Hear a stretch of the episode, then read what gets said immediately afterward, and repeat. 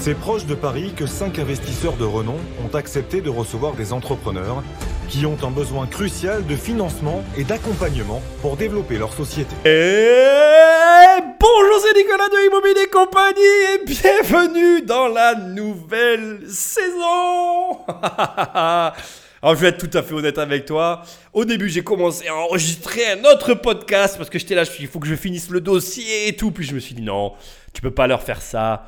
Il faut maintenant basculer sur la nouvelle saison. Et comme il y a quelques temps maintenant en arrière, on va repartir sur les analyses de qui veut être mon associé. Avant d'attaquer, je suis obligé de te le dire, je crois que tu vas l'entendre sur chaque épisode. Je n'ai vraiment rien regardé. Je vais tout découvrir en live avec toi. On va décrypter, analyser et s'éclater ensemble. À tous les entrepreneurs, asseyez-vous confortablement. On est là pour se mettre des claques et se motiver surtout. Parce que la précédente saison, ceux qui l'ont suivi de A à Z s'en rappellent. On a surtout pris des gros coups de pied aux fesses en mode entreprenez, entreprenez, entreprenez. Je pense qu'on repart dans le même mood. Mais bon, on va voir ça ensemble. Avant d'attaquer, et comme d'habitude, je te demande de mettre des étoiles là où tu écoutes cette émission. Et surtout si tu l'écoutes sur Spotify. Apparemment, ils ont mis des étoiles. Je veux avoir des étoiles. Alors sur Apple, maintenant, on est à 140 et quelques ou 150. Il faudrait qu'on vise les 200. Et ça serait bien que sur Spotify, ben, on arrive à compenser le truc, tu vois, pour référencer ces épisodes. Sinon, comme d'habitude, tu prends le téléphone d'un ami et tu l'abonnes sauvagement à l'émission.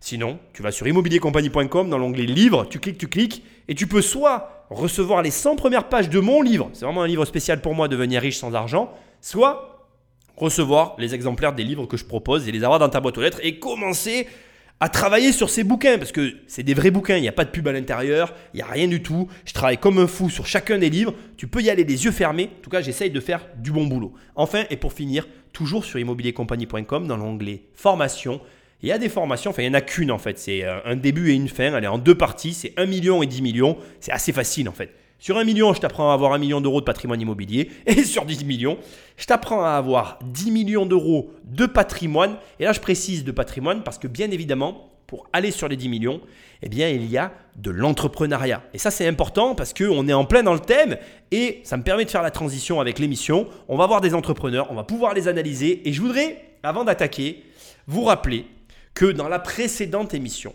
j'avais analysé les cartes de Lulu. C'était elle qui avait commencer les qui veut être mon associé et je m'en rappelle en fait. Je sais pas pourquoi, cette fille m'a marqué dans tous les sens du terme. En plus, je vais quand même le dire, on s'était écrit, on devait faire une interview ensemble et puis d'une chose à l'autre, le Covid, machin, c'est pas sa faute à elle, c'est plutôt ma faute à moi, je le reconnais. Finalité des finalités des finalités, je veux quand même lui dire que j'avais adoré, mais alors vraiment son intervention toujours autant, même avec les années qui sont passées. Et je veux quand même ajouter que les premiers qui arrivent ici, ils ont un peu la pression, parce que j'espère qu'ils vont être autant marquantes qu'elle. Parce qu'alors vraiment, elle m'avait laissé un souvenir impérissable. En plus, elle avait demandé un tout petit montant. Presque j'aurais eu envie moi-même de mettre des sous dans sa boîte, tellement euh, tout était réuni pour qu'elle explose. Et je veux le dire aussi quand même, je la suis euh, depuis sur Instagram, sur ses réseaux sociaux et tout. Son entreprise continue de cartonner. Je suis tellement heureux pour elle que vraiment, je ne pouvais pas en fait commencer cette émission sans te parler d'elle. Alors je sais, et je, je, je, vais le reconnaître, puisque quand les Qui veut être mon associé ont commencé, j'ai quand même jeté un œil sur M6 et du coup j'ai atterri sur la seconde partie et il se trouve qu'ils lui ont rendu hommage et qu'ils ont parlé d'elle. Donc je sais que eux aussi ont parlé d'elle comme je le fais là, mais ça me semblait obligatoire dans cette ouverture parce que elle m'avait laissé, ben, elle me laisse encore un souvenir impérissable avec euh, grand plaisir et grand bonheur et sans mettre la pression euh, au prochain ou à la prochaine candidate, j'espère que il ou elle va me laisser le même sentiment. Mais c'est avec beaucoup d'émotion et d'envie que maintenant on est parti, Patrick Magneto. On attaque cette nouvelle saison et les analyses de qui veut être mon associé. Sarah et Benjamin sont les premiers entrepreneurs de la soirée. Ils sont à quelques minutes de leur passage devant les investisseurs. Bonjour Sarah, bonjour Benjamin. Bonjour. Comment vous sentez-vous? Un peu stressé, mais très très excité.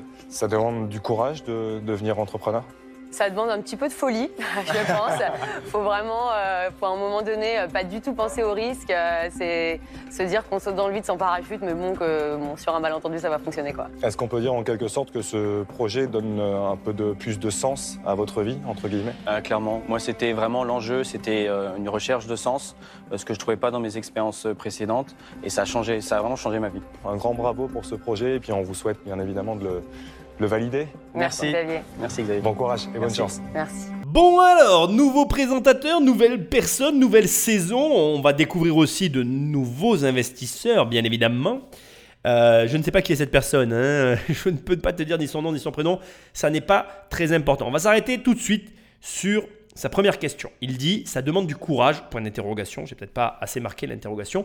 Je voudrais commencer par signaler et souligner le fait que ce n'est pas une question de courage.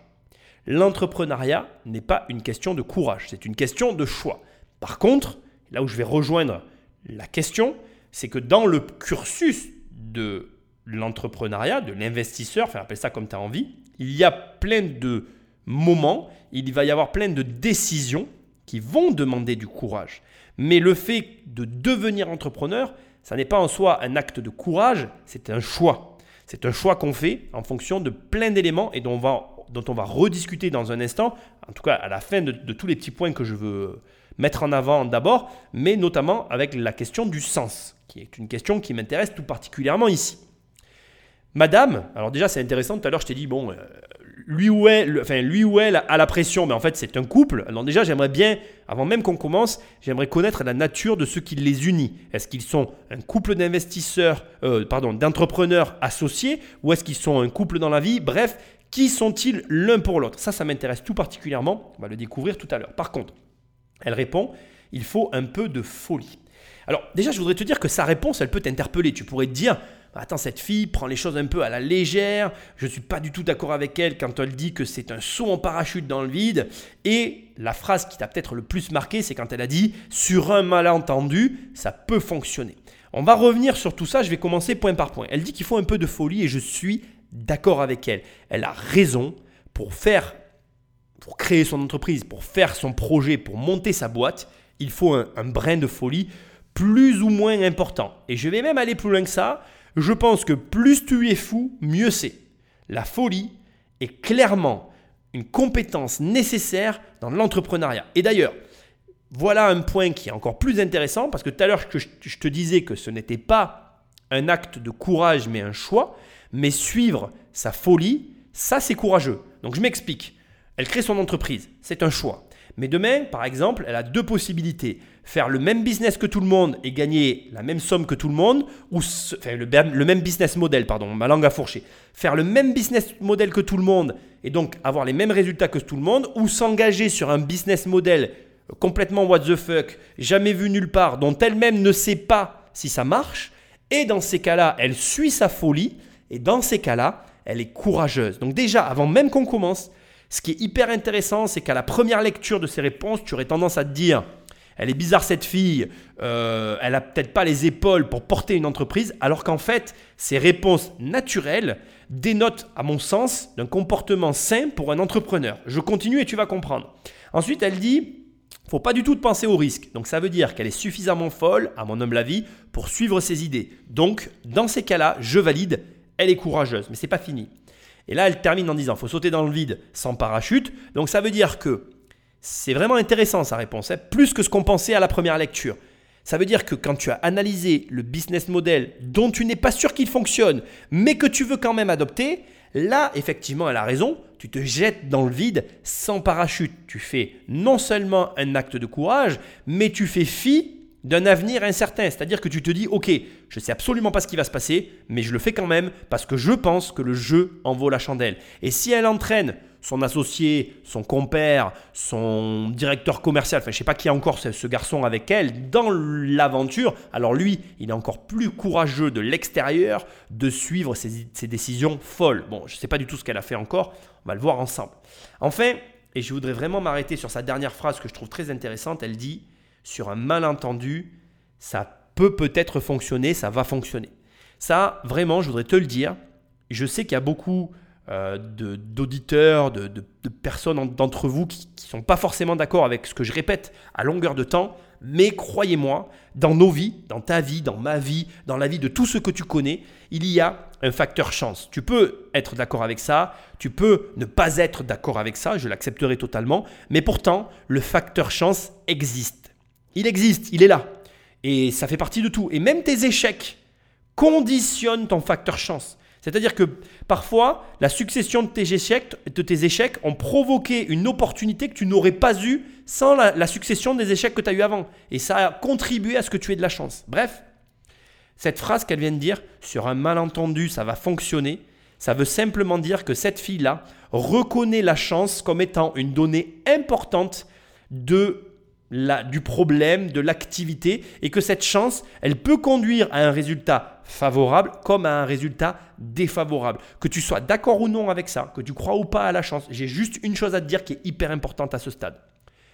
Considérer la chance comme un facteur dans le processus, c'est sans doute la manière la plus saine d'aborder l'entrepreneuriat. Parce que si tu rates, tu ne peux pas ignorer que la chance et la malchance ont joué dans le fait que tu es raté. Et si tu réussis, peux pas ignorer non plus que la chance et la malchance ont joué dans le fait que tu es réussi. Pourquoi c'est intelligent de considérer ça? Parce que si tu rates, même moi qui ai un discours ultra responsabilisant, je suis le premier à dire, supporte tout le poids de ton échec. Bien, il y aura quand même ces facteurs de chance et de malchance qui viendront atténuer cet échec et qui te permettront de te relancer. C'est important, crois-moi. Encore une fois, je le répète souvent, quand on se plante dans l'entrepreneuriat, c'est important de se relancer très vite.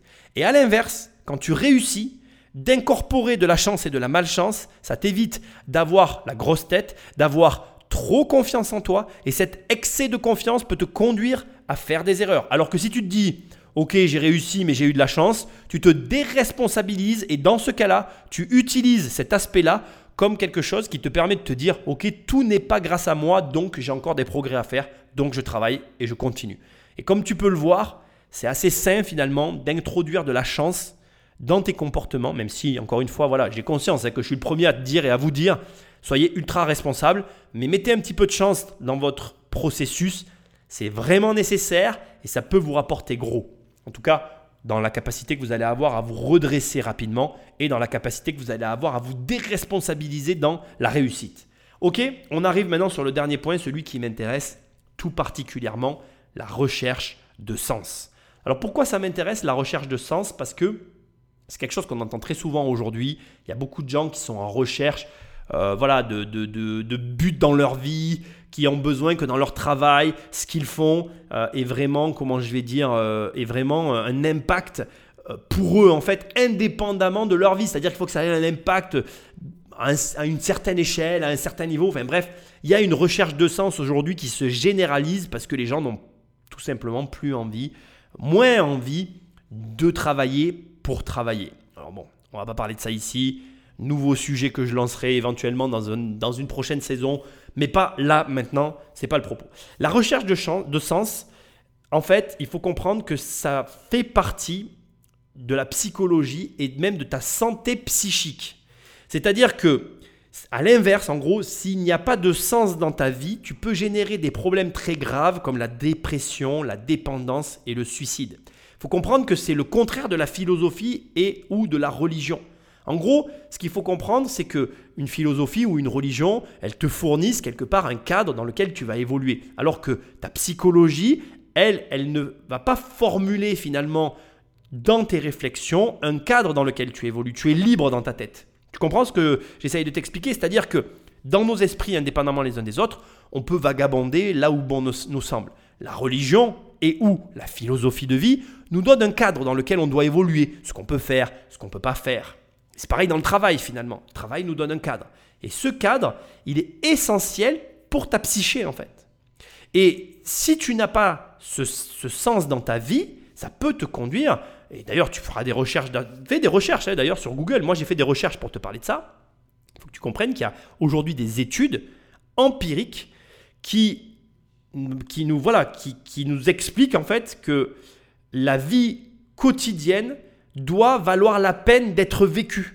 Et que s'il n'y a pas ça, ça peut conduire les individus à des situations extrêmes où finalement, ben, on, va pas, on, va, on va pouvoir se suicider, on va, on va avoir des dépressions, on va faire des burn-out, parce qu'on ne se retrouve plus en tant qu'individu. Alors le burn-out, c'est encore autre chose, j'ai peut-être eu tort de le placer ici, mais en tout cas, tout ce qui est dépression, suicide, dépendance, peuvent découler d'un manque de sens dans la vie. Donc il faut vraiment prendre ça au sérieux et quand monsieur nous dit moi j'avais j'avais besoin de trouver un sens à tout ça, eh bien non seulement il a raison, mais toi aussi tu dois trouver un sens à ce que tu fais. C'est vraiment important parce que ça va te donner une cohérence, une consistance qui n'aura pas la même qui, va qui ne va pas t'amener la même dimension, enfin, la même motivation au quotidien que si tu ne l'as pas. Voilà, je vais dire ça comme ça. Allez, ok. Grosse intro, je t'avoue que je suis assez excité dans les nouvelles analyses de qui veut être mon associé. Donc c'est parti, on va écouter leur projet, on va voir ce qu'ils proposent, on va découvrir les nouveaux investisseurs et on va voir qui relève son portefeuille. Ah, Eric, j'ai ton carnet. C'est vachement Ah intéressant. Ah bah ça y est, t'as tous ces secrets industriels. Ah bah moi j'ai le tien. Une botte de poireaux, Bon, une bottle. une botte de... Bah écoute là, euh, je pense que c'est des produits sans bouteille, mais qu'est-ce qu'il y a Des jus de fruits sans bouteille? Produit de beauté. J'espère que c'est du savon avec une petite surprise dedans, parce que sinon... euh, Très rapidement, alors il n'y a plus Marc de Bordeaux, notre restaurateur, et il n'y a plus Catherine, la femme en rouge. Euh, c'est très triste pour moi, mais je m'en remettrai. bon alors, simplement voilà, petite présentation des investisseurs, suspicion du produit. J'avais juste envie de faire un petit peu d'humour. Allez, on écoute ce qu'ils ont à nous dire. Bonjour, on vous écoute. Bonjour, je m'appelle Sarah Poucher, j'ai 32 ans. Bonjour, je m'appelle Benjamin Legros et j'ai 33 ans. Nous sommes les fondateurs d'Unbottled. Et notre mission, c'est de libérer les salles de bain du plastique. Nous sommes ici devant vous car nous cherchons à lever 300 000 euros en échange de 10% du capital. Et allez, on est reparti. Alors donc, on a d'un côté Sarah et de l'autre côté Benjamin qui ont bah, le même âge. Hein. On va pas faire, euh, voilà, c'est la, c'est la même génération. Et ils veulent libérer les salles de bain du plastique. Alors, je vais pas faire genre, mais quand j'entends cette phrase, j'ai quand même un peu l'impression que la cible, c'est quand même les femmes. Euh, Personnellement, je vais être direct, je me sens pas trop touché par le sujet de cette première, ce premier pitch, parce que dans ma salle de bain, finalement, il y a très peu de plastique. Mais c'est intéressant parce que, en même temps que je suis en train de te le dire, je suis en train d'y réfléchir, et c'est vrai que je me dis qu'il y a quand même des points sur lesquels il pourrait y avoir du changement. D'ailleurs, c'est intéressant, je pense forcément au rasage masculin qui autrefois se faisait avec une lame qu'on aiguisait. Aujourd'hui, on a des lames interchangeables qui sont elles-mêmes dans du plastique. Et ce que je trouve très intéressant, très drôle avec ce qui est euh, ici mis en avant, c'est le côté finalement, on nous soumet une problématique qui me touche, qui touche tout le monde, et qui pour autant, au premier abord, me paraît pas du tout me concerner, alors que si je commence à pousser un peu la réflexion, eh bien, effectivement, même moi, en tant qu'homme, alors que spontanément j'ai eu tendance à dire, bah, ça touche que les femmes, mais même moi, je reconnais qu'il y a quand même du plastique à des endroits où il ne devrait peut-être pas y en avoir tant que ça. Alors, je fais forcément une transposition, hein, tu sais comment je me positionne, est-ce que moi-même je lèverai le, le portefeuille ou pas pour cette, euh, cette opération? Là, tout de suite, quand même, je trouve qu'en tant qu'homme, j'ai beaucoup moins de plastique dans ma salle de bain que dans la salle de bain de ma femme. Les questions que je me pose tout de suite, c'est alors attends, est-ce qu'ils vont proposer une solution pour déplastifier euh, le, mode opératoire des gros groupes ou est-ce qu'ils vont proposer des produits concurrents dans lesquels il n'y aura pas de plastique Première question à laquelle je veux absolument avoir une réponse. Et deuxième question, qui est plus induite par la demande de financement, c'est 300 000 euros. 10% du capital, il y a deux options qui s'offrent à nous. Soit effectivement on est dans une activité qui fait de l'argent, ce qui est très probable parce que je pense forcément à L'Oréal, soit ils gagnent pas d'argent et ils essayent de nous vendre un futur avec lequel euh, voilà, ils vont s'appuyer ils vont s'appuyer sur ce futur sur les grandes marques etc en disant voilà c'est un gros marché il y a de l'argent à gagner mais ils n'en gagnent pas. Voilà. J'ai quand même j'ai quand même euh, voilà je trouve que c'est quand même un gros montant 300 000 euros pour 10% du capital. Je m'attends à ce qu'il y ait des discussions sur soit le pourcentage, soit la somme qui est demandée. À ce stade, on n'a aucun élément. Bien évidemment, tu as l'habitude, si tu as déjà écouté les anciennes analyses, mais obligatoirement, quand tu demandes 300 000 euros pour 10% du capital, tu dois avoir du chiffre d'affaires qui est réalisé par la société. S'il n'y en a pas, on a un problème. Donc on va rien vous apprendre en vous disant qu'on a un petit problème à résoudre avec le plastique à usage unique. C'est pourquoi, avec Sarah, nous avons créé Unbottle, une nouvelle marque de cosmétiques solides, zéro déchet, pour la salle de bain. Tout est parti d'une prise de conscience de mon côté. Je travaillais pendant six ans dans l'industrie cosmétique que je jugeais trop polluante. Euh, c'est tout naturellement que l'idée d'Unbottled euh, m'est apparue. Euh, je me suis dit que j'allais utiliser ma connaissance de ce secteur pour le transformer de l'intérieur. C'est à ce moment-là que j'ai rencontré Benjamin, mon associé. Et on a travaillé pendant un an au développement de nos trois produits solides sans emballage plastique. Donc un shampoing solide, un nettoyant pour le visage, un nettoyant pour le corps. Au départ, on a mis vraiment toutes nos économies dans le projet pour lancer la première production. Notre ambition, c'est de proposer des produits solides qui soient aussi bien que des produits liquides en bouteille. Aussi bien, ça veut dire aussi efficace, aussi moussant, aussi agréable à utiliser. Et d'ailleurs, à en croire les plus de 4000 avis 5 étoiles qu'on a déjà récoltés sur notre site en, en 10 mois d'existence, on dirait qu'on répond à un vrai besoin.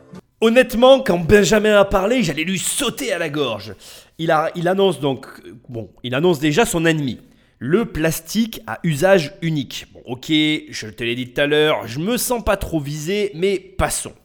Derrière, il nous donne tout de suite la réponse à mes questions. Donc, il crée une nouvelle marque. Et il dit, nous créons une nouvelle marque solide. D'ailleurs, dans ma prise de notes, tu vois, j'ai mis solide avec un point d'interrogation parce que je m'interrogeais sur ce terme de solide. Et d'ailleurs, j'allais arrêter à ce moment-là l'analyse pour venir intervenir. Je me suis dit, allez, écoute un peu mademoiselle Sarah, parce que je ne l'ai pas écoutée encore. Je dis mademoiselle, mais c'est peut-être madame, hein, j'en sais rien. Euh, je voulais voir un peu ce qu'elle allait dire, elle n'avait pas parlé. Et elle a réemployé le terme solide. Et là, j'ai compris que, en réalité, c'est pas la marque qui est solide, c'est le produit. C'est-à-dire qu'on est face à des produits de type savon qu'on va décliner à plusieurs sauces, j'en suis certain. C'est-à-dire que solide, ton, ton, ton shampoing par exemple, il est liquide comme elle l'a très justement dit. Donc du coup, tu as une espèce de, de, truc liquide que tu mets sur tes cheveux et après tu frottes pour que ça mousse. Et là, on va te proposer un savon pour savonner tes cheveux, donc un savon solide pour savonner tes cheveux et que ça shampouine. C'est intéressant. Alors moi, je suis très savon. Je te raconte pas ma vie, mais je suis quelqu'un qui, a toujours été très savon. J'ai jamais trop aimé tous ces savons liquides et tout. J'ai jamais trop aimé. J'ai été éduqué avec le savon de Marseille. Là, tu sais, le gros cube. J'adorais ça. Et moi, j'ai eu ça toute mon enfance. Et d'ailleurs, j'ai été très triste quand ça a été retiré de la vente. Ça a disparu maintenant au profil de tous ces gels que tout le monde utilise. Donc maintenant, j'achète une autre marque que le savon de Marseille. J'achète un savon, bref, peu importe. Donc j'aime bien ce côté solide. Alors, quel est le problème là ici? Je veux pas être critique, hein, mais je veux quand même souligner le défaut d'usage qui a été fait, que je comprends, on est sur du jeu de mots, mais Benjamin a dit nouvelle, une nouvelle marque solide. Ça peut être pris au premier degré. On peut croire que la marque, elle est dure, elle est puissante, elle a une certaine force. Or, c'est faux, puisque cette marque, elle vient d'être créée. Elle, elle existe depuis pas longtemps. Et d'ailleurs, Sarah a dit on a récolté 4000 avis 5 étoiles. Ça montre qu'on comble un besoin. Et là-dessus, elle a raison. C'est eux qui ont raison. Ils comblent un besoin. Mais leur marque, elle n'est pas solide à proprement parler. Solide, c'est le produit qu'ils veulent. Et c'est d'ailleurs le défaut que pour l'instant, je vais noter sur ce projet-là. C'est qu'on crée une marque. Et dans la création d'une marque, qu'est-ce qu'on a? Je vais me faire euh, l'annonciateur de mauvais augure, j'ai horreur de ça, mais c'est comme ça il y a de grandes chances que les 300 000 euros demandés servent au développement de la marque, servent au marketing en fait. Et tu sais très bien, comme j'ai fait de nombreuses émissions, qu'il ne faut jamais faire cela. On ne déploie pas sa marque en termes de marketing avec de l'argent qu'on demande à la banque. Malheureusement, on doit le faire avec l'argent qu'on gagne. C'est comme ça. Aucun financier n'aime financer le développement d'une marque euh, par rapport à du marketing parce que L'argent va dans du vent en fait, c'est tout. Tu mets de l'argent dans rien que d'autre que de la matière grise. Ça n'a aucune valeur. Alors bien évidemment que ta marque se valorisera derrière quand tu auras réussi à développer une certaine solidité de la marque au travers de campagnes de pub, etc. Mais tant que tu n'as pas l'argent, tu ne peux pas le faire. Et j'ai peur, avant qu'on commence, que cet argent soit à cette destination. Et c'est pour ça que tout à l'heure, je t'ai dit que parmi les questions que je me demandais, c'est est-ce que c'est une nouvelle marque ou est-ce qu'on va venir aider les marques? Et c'est très différent dans la démarche. Bref, indépendamment de tout ça, je veux quand même tout, de suite donner mon opinion sur un point que je trouve, à l'inverse de ce que je viens de dire, hyper original. Cette idée qui consiste à proposer un savon solide qui soit en fait un shampoing. Donc finalement, un shampoing solide pour se shampouiner la tête. Je trouve rien que cette idée-là, ils auraient même fait que ce produit-là, que ça aurait été excellentissime. Et d'ailleurs, ironiquement, je veux te le dire, mais ça aurait donné plus de solidité à la marque que de n'avoir qu'un seul produit. Tu vois comment c'est rigolo d'ailleurs, euh, et c'est ce que je voulais souligner ici. En fait, pour que réellement tout ça soit cohérent et fort, il aurait fallu effacer le nettoyage de visage, effacer le nettoyage de corps et ne garder que le shampoing. Ça aurait donné une dimension encore supérieure à cette idée qui est, à mon avis, pas nouvelle. Elle a- ça a dû déjà exister. Je pense qu'avant, on se lavait la tête avec du savon et que ça a été finalement un outil marketing que de séparer le savon du shampoing pour augmenter les ventes. Et là, d'arriver avec un savon qui soit shampoing, enfin, ou plutôt un savon shampoing, ou plutôt un shampoing solide qui permette de laver la tête, là, on aurait été dans quelque chose de fort, de puissant, d'intéressant. Et je pense vraiment que ça aurait donné une autre dimension à cette présentation. Et d'ailleurs, du coup, je te soumets l'idée, pense-y, t'emmerde pas à vouloir proposer je sais pas combien de déclinaisons de ton produit. Parfois, suffit d'avoir le bon produit, le bon marketing, les bons mots, et ça suffit. Au lancement, en juin 2020, nous avons réalisé 750 000 euros de chiffre d'affaires. Depuis le début de l'année, nous avons réalisé 500 000 euros de chiffre d'affaires. On pense que c'est le moment de passer à la vitesse supérieure. Il faut qu'on accélère notre croissance et c'est pour ça qu'on est là. Pa, papa 750 000 euros de chiffre d'affaires Mais fallait le dire de suite, mon cher Benjamin. Asseyez-vous confortablement. Nous allons discuter un peu plus en profondeur. Et là, il te dit, ben là, on a déjà fait 500 000 depuis le début de l'année. Donc, si je te dis pas de bêtises, on est, quand je fais cette émission, en mars. L'émission est passée, je crois, en février. C'est violent. On est sur quelque chose de violent. Ça corrobore ce que je t'ai dit tout à l'heure. Dès que j'entends cosmétique, je pense à L'Oréal. On est sur des gros trucs. On est sur du gros là. Ça rigole pas. Ça envoie du très lourd. Et il a raison. Il a raison, il veut passer à la vitesse supérieure. Donc déjà, c'est intéressant de se dire qu'il n'a peut-être pas besoin. Et ça, c'est important de comprendre. Parce que quand tu as quelqu'un qui se présente en face de toi et qui n'a pas besoin de l'argent qu'il te demande, c'est totalement différent que quand il en a besoin. À l'instant même, là, tout de suite, paf, spontanément, il vient de m'envoyer un message sans même qu'on soit allé plus loin qui dit Je fais du CA et du gros CA, attention, et je te demande de l'argent. Du coup, encore une fois, j'ai pas les marges. Encore une fois, il y a pas- il y, a plein de choses. Mais crois-moi, en deux ans d'existence, une entreprise qui dépasse le million, ça existe. hein. Attention, il n'y a pas de problème. Mais c'est pas courant. C'est pas quelque chose qui se fait de façon euh, classique. C'est pas tous les entrepreneurs qui ont cette croissance-là.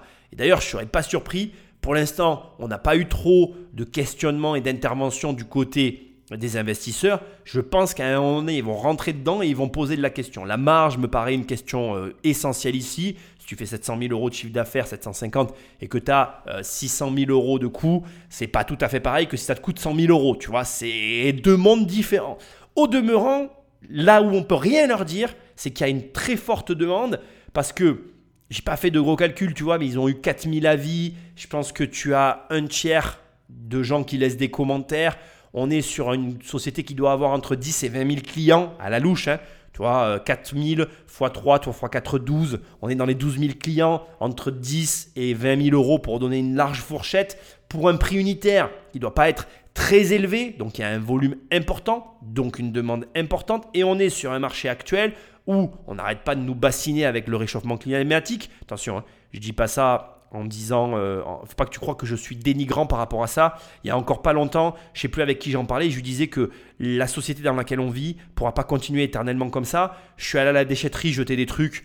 Euh, de choses et d'autres que j'ai récupéré dans un bien qu'on a, bref, qu'on a récupéré. Je vais pas rentrer dans le détail. J'étais catastrophé de voir ce que je jetais. Ça m'a, franchement, euh, ça- m'a fait du mal en fait, parce que je me dis mais c'est pas possible qu'on soit dans des que, voilà que des gens jettent des choses neuves. Moi j'ai jeté des trucs là que que, que j'aurais aimé ne pas jeter en fait. Ça, me désole. Bref, on est vraiment au bon endroit, au bon moment, dans quelque chose qui semble bah, être totalement aligné parce que même si au départ, je l'ai pris un peu à la, rigolo- rigolade, le truc de dire euh, je veux libérer le plastique, je veux libérer les salles de bain du plastique, finalement, c'est vrai que c'est pas si déconnant que ça. Le plastique, il va falloir qu'on s'en libère plus vite que ce qu'on pense et le plus tôt sera le mieux. On sait que c'est beaucoup d'argent qu'on vous demande aujourd'hui, mais euh, ce sont les moyens nécessaires pour libérer les salles de bain du plastique et pour que grâce à Unbottled, on en finisse définitivement avec les produits louches sous la douche. J'interviens direct parce que là, il y a quand même depuis tout à l'heure, je sais pas si tu as remarqué, il y a quelques petites phrases de ci, de là qui ressortent et qui sont préparées. Là, la dernière phrase qu'elle vient de dire, Sarah, euh, je peux pas la laisser passer. Les produits louches sous la douche, c'est pas un truc que tu sors comme ça a cappella euh, devant cinq investisseurs alors que tu as le trac. Il y a des phrases, soit qui sont répétées dans l'entreprise, qui sont des phrases, euh, on va dire, d'accroche qu'ils connaissent par cœur et qu'ils les sortent comme ça et je pourrais l'entendre, mais d'une façon ou d'une autre, tu me l'enlèveras pas. Ça fait plusieurs choses que Benjamin et Sarah disent qui sont préparées. Et à ce stade, quand elle dit je me rends compte, j'ai conscience que c'est beaucoup d'argent, mais euh, c'est ce qui est nécessaire pour permettre à Unbuttle d'enlever les produits louches de sous la douche. Euh, non, c'est pas suffisant. C'est-à-dire que pour le coup, et ça c'est un truc que je veux que tu imprimes dans ton cerveau, tu peux pas aller à une présentation pré- préparer certains petits passages et occulter les passages qui te dérangent. Là, à ce stade, on arrive au terme de la présentation, ils vont faire tester les produits, etc. Tu peux pas me dire que tu sais pas ce que tu vas faire de l'argent. Donc tu ne peux pas ne pas en parler sous prétexte que soit ça te met mal à l'aise, soit euh, ton plan comptable il est pas nickel. Dans les deux cas, tu sais très bien que la question elle va être posée. Alors ça peut être une stratégie, tu peux choisir de te dire OK, je vais pas parler de ça parce que de toute façon, ils vont me poser les questions et je répondrai à ce moment-là, mais personnellement, en tant qu'investisseur, je suis appâté et c'est certain qu'on peut l'être tous par les chiffres d'affaires, la croissance, etc. Mais quand je vois la préparation qu'il y a eu sur le pitch, je suis un peu déçu que naturellement, on ne m'amène pas des chiffres qui me permettent tout de suite de dire, OK, on va parler directement que du produit. Là, j'ai la sensation qu'on va me laisser poser des questions sur les sujets délicats en espérant que euh, on s'attarde pas sur les coquilles éventuelles qui pourrait y avoir à droite ou à gauche. Bon, on va voir. Je sais que de toute façon les questions vont être posées, mais le message que j'essaye de te faire passer, c'est que tu ne peux pas préparer une présentation, quelle qu'elle soit, c'est valable pour l'immobilier et tout ça, en occultant certains sujets délicats. Au pire, je préfère même que tu dises, ben voilà, ce sujet-là, je suis pas à l'aise, donc euh, je vais le traiter de cette manière-là. N'hésitez pas à me poser des questions. Ça me, ça me permettra de mieux me positionner vis-à-vis de toi que là, on arrive à une terme d'une présentation où on va avoir un essai, mais où finalement les vrais sujets de fond sont encore pas abordés. C'est à toi de poser des questions. Moi perso, je trouve ça moyen. D'ailleurs, on a un petit cadeau pour vous. On voulait vous, euh, vous donner quelques produits. Allons-y. Les cadeaux, les cadeaux. Merci Sarah. Merci beaucoup. Merci. Ah, c'est c'est lourd. Ouais, on a, on a, mis, on a mis la dose. Bah, c'est gentil parce qu'en fait, c'est notre rémunération dans l'émission. Ouais. Et on, on prend ça. Avec, plaisir. Il est beau le packaging. hein? Ouais, le packaging est sympa. Alors ici, on a les experts qui rentrent. Non, les experts, j'ai dit. les investisseurs. Excuse-moi. Donc je la refais, mais je laisserai parce que je, je, je veux que tu vois quand même comment ça se passe derrière. Donc ici, on a les investisseurs qui rentrent dans scène et qui vont avoir les produits en main. Donc tu as des petits commentaires qui sont intéressants. Mais là, je m'arrête surtout parce que tu as Jean-Pierre Nadir, qui est, euh, on, va avoir l'occasion de, les redécouvrir, certains qu'on ne connaît pas, qui, est, euh, qui détient un site de voyage, si je dis pas de bêtises, et qui a fait fortune avec un portail de voyage, si je dis pas de bêtises non plus. Là, je vais vraiment pas faire de recherche pour l'instant parce que c'est pas le sujet. Je sais, et comme je t'ai dit, j'en ai vu un ou deux, pas beaucoup de passages, où on va avoir l'occasion de parler de son métier puisqu'il y a un, garçon qui va venir le pitcher sur un site de voyage. Bref, ici ce que je trouve drôle, et je veux quand même le souligner, c'est que Jean-Pierre fait une remarque en disant c'est notre rémunération dans cette émission. Parce que quand il y a eu euh, les bandes annonces sur M6 de l'émission, Jean-Pierre disait, et je veux en profiter pour en parler, il disait à juste titre, qui veut être mon associé C'est la seule émission où les jurés donnent leur argent et où personne ne gagne de l'argent en faisant le pitre à la télé. Et c'est vrai. C'est-à-dire qu'ici, et je c'est bien quelque part qu'ils le disent, parce que je veux que tu en prennes conscience, ici, donc les investisseurs viennent et mettent de leur argent sur la table, ils vont financer des entreprises et le tout est filmé par M6. Ce deal ici auquel tu assistes est très particulier et j'ai pas eu l'occasion d'en parler dans l'année, dans les précédents qui veut être mon associé que j'ai analysé. Pourquoi? Parce que personne n'avait fait la remarque et c'est vrai que quand on y réfléchit, les seuls échantillons qu'on va leur donner, ce seront entre guillemets leur seule rémunération. Et là tout de suite, ton réflexe immédiat, c'est de te dire, non mais attends Nicolas, tu te fous de moi ou quoi? Ils ont tous fait fortune, ils en ont pas besoin. Mais attends, tu vois, là, on touche du doigt un des problèmes que les Français ont avec l'argent. Un des vrais problèmes que les Français ont avec l'argent. C'est-à-dire que, même un mec comme moi, moi, quand je fais ces émissions-là, tu crois que je les fais pourquoi Quel est leur intérêt, à ton avis, à eux de faire ces émissions-là? Ils y gagnent en notoriété. La notoriété est un prix que tu peux recevoir et qui a une certaine valeur. Ça met d'une façon indirecte l'image sur leurs produits. Marc Simoncini, tu n'es peut-être pas sans savoir, mais il commercialise des vélos électriques, les vélos Angel. Et en le sachant, tu vas t'intéresser à la marque et potentiellement, tu vas peut-être acheter un vélo grâce à l'émission de M6. Et ça, ça a une valeur. Parce que ces mecs-là, à aujourd'hui, ils ne travaillent plus pour l'argent. Un mec comme moi, euh, quand, si demain je devais faire une facture à quelqu'un, je ferais une facture d'un certain montant que peut-être tu ne pourrais pas payer parce que je ne travaille plus pour l'argent. Et si je le fais, je le fais pour délivrer le meilleur service de la meilleure qualité possible aux personnes qui ont les moyens de se payer mes services. Mais si ces gens-là, ils viennent là, c'est pour un autre intérêt que l'argent. Et d'ailleurs, c'est là que ça devient intéressant. À un certain niveau financier, ce n'est plus l'argent que tu cherches. Tu vas chercher d'autres intérêts, d'autres niveaux, d'autres raisons qui vont venir alimenter peut-être ton business, peut-être des parties de tes business pour différentes raisons que je ne peux pas évoquer ici, puisque bien évidemment, tu comprends que je ne suis pas dans les business de toutes ces personnes.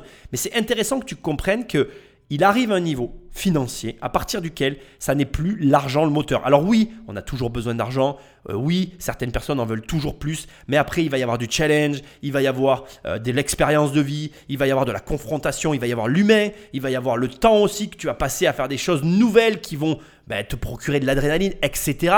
Et tout ça, ben, c'est pas quantifiable. Au final, c'est intéressant de comprendre que là, le cadeau, qui peut paraître ridicule, qui peut paraître, euh, qui peut faire sourire, c'est la seule chose qu'ils vont avoir pour être présents. Et ça te montre que un mec que tu connais qui est riche, ben, tu peux lui offrir un cadeau en fait. Ça n'a aucun lien. En fait, la réalité, c'est que très souvent, les gens qui ont de l'argent, et les gens qui n'en ont pas et qui vont fréquenter des gens qui ont de l'argent, ils vont pas avoir le même comportement, le même rapport avec ces gens-là et c'est très dommage. Et crois-moi, un être humain, ça reste un être humain qui gagne des millions d'euros par mois ou qui gagne des milliers d'euros par mois. On est tous les mêmes et un cadeau, ça nous fait toujours plaisir. Et là, quand tu sais que les mecs ils viennent et qui payent en plus pour venir des gens pour aller au bout d'un projet, à part ce cadeau-là, ils n'ont rien d'autre.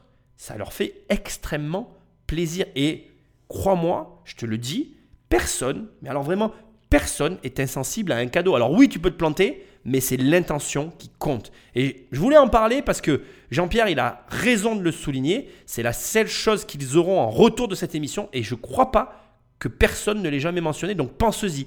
Quand tu rencontres quelqu'un qui te donne de son temps, débrouille-toi comme tu veux pour lui redonner autre chose. Non pas de valeur équivalente, c'est pas ce qu'on cherche. Juste lui renvoyer la balle. Et tu verras, crois-moi, fais-moi confiance, ça fait toujours plaisir. Et ça peut être de la reconnaissance, un compliment, quoi que ce soit, ça fait toujours plaisir.